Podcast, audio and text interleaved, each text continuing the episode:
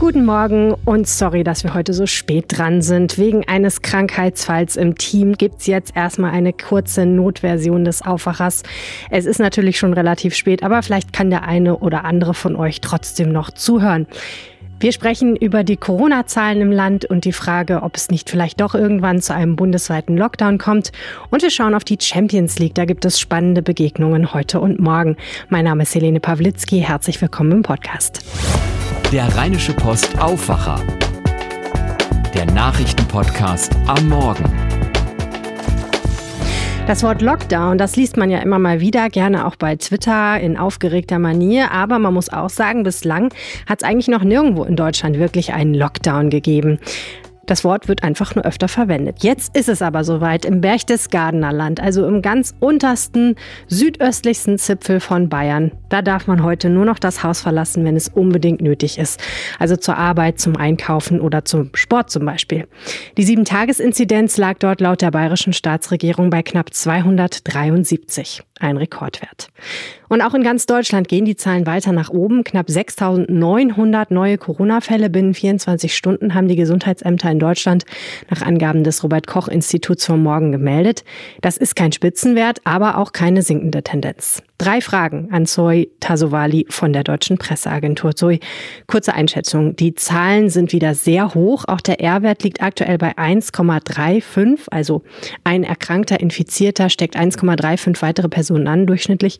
Wie stark breitet sich das Coronavirus im Vergleich zu letzter Woche aus? Ja, sie sind an sich gesehen natürlich hoch, man muss die Werte aber auch immer vergleichen. Die neuen Zahlen sind wie immer nur ein Hinweis darauf, wie stark das Virus vor einer Woche unterwegs war.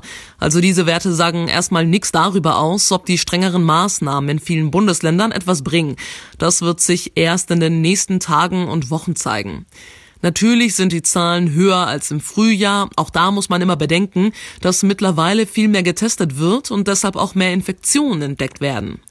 Stichwort strengere Regeln. Im Berchtesgadener Land gibt es sogar jetzt ja den ersten Lockdown. Ich habe es angesprochen.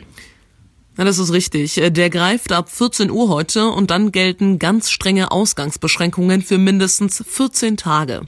Die Menschen dürfen ihre Wohnungen nur noch zum Arbeiten verlassen, um zum Arzt oder einkaufen zu gehen.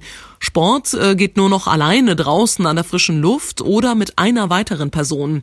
Alle Hotels, Bars, Restaurants und Cafés müssen außerdem schließen und morgen sollen dann auch Schulen und Kitas dicht machen. Und in den Fußgängerzonen gilt eine Maskenpflicht, genauso wie auf großen Parkplätzen. Wie wahrscheinlich ist denn nun ein bundesweiter Lockdown?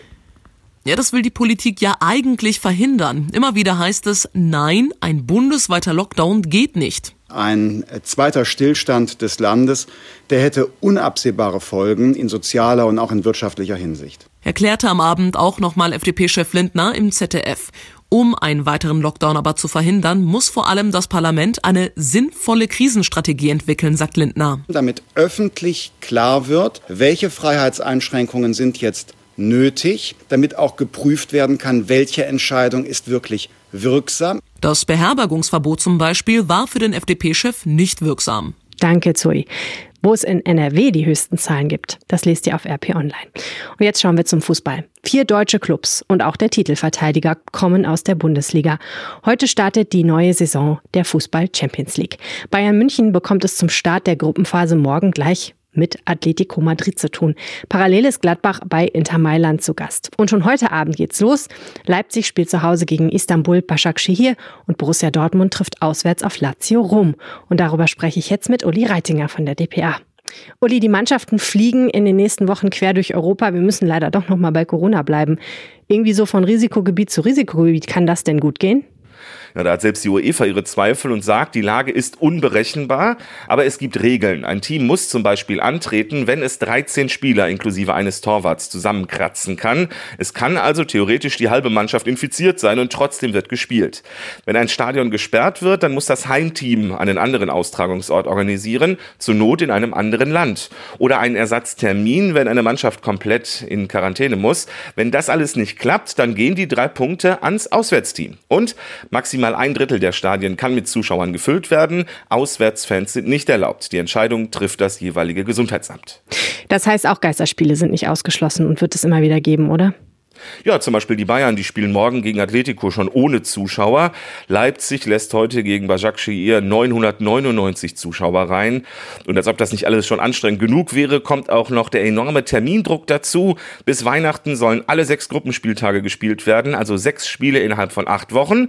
Wenn Spiele verschoben werden müssen, wird verlängert bis zum 28. Januar 2021. Und wenn auch das nicht reichen sollte, entscheidet die UEFA, wer in die K.O.-Runde einzieht. Kommen wir jetzt endlich mal zum Sportlichen.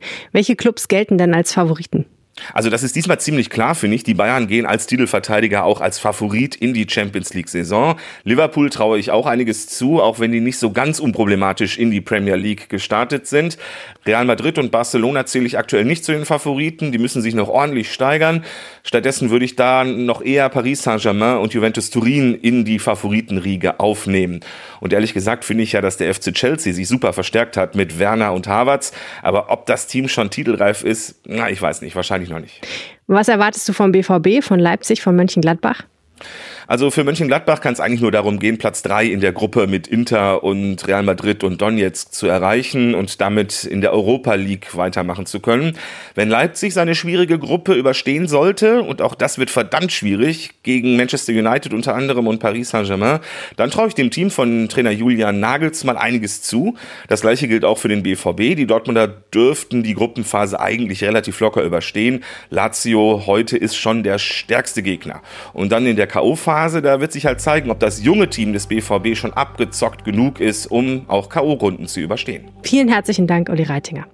Das war der Aufwacher für heute Morgen. Wir sind natürlich am Nachmittag wieder für euch da in einer Vollversion.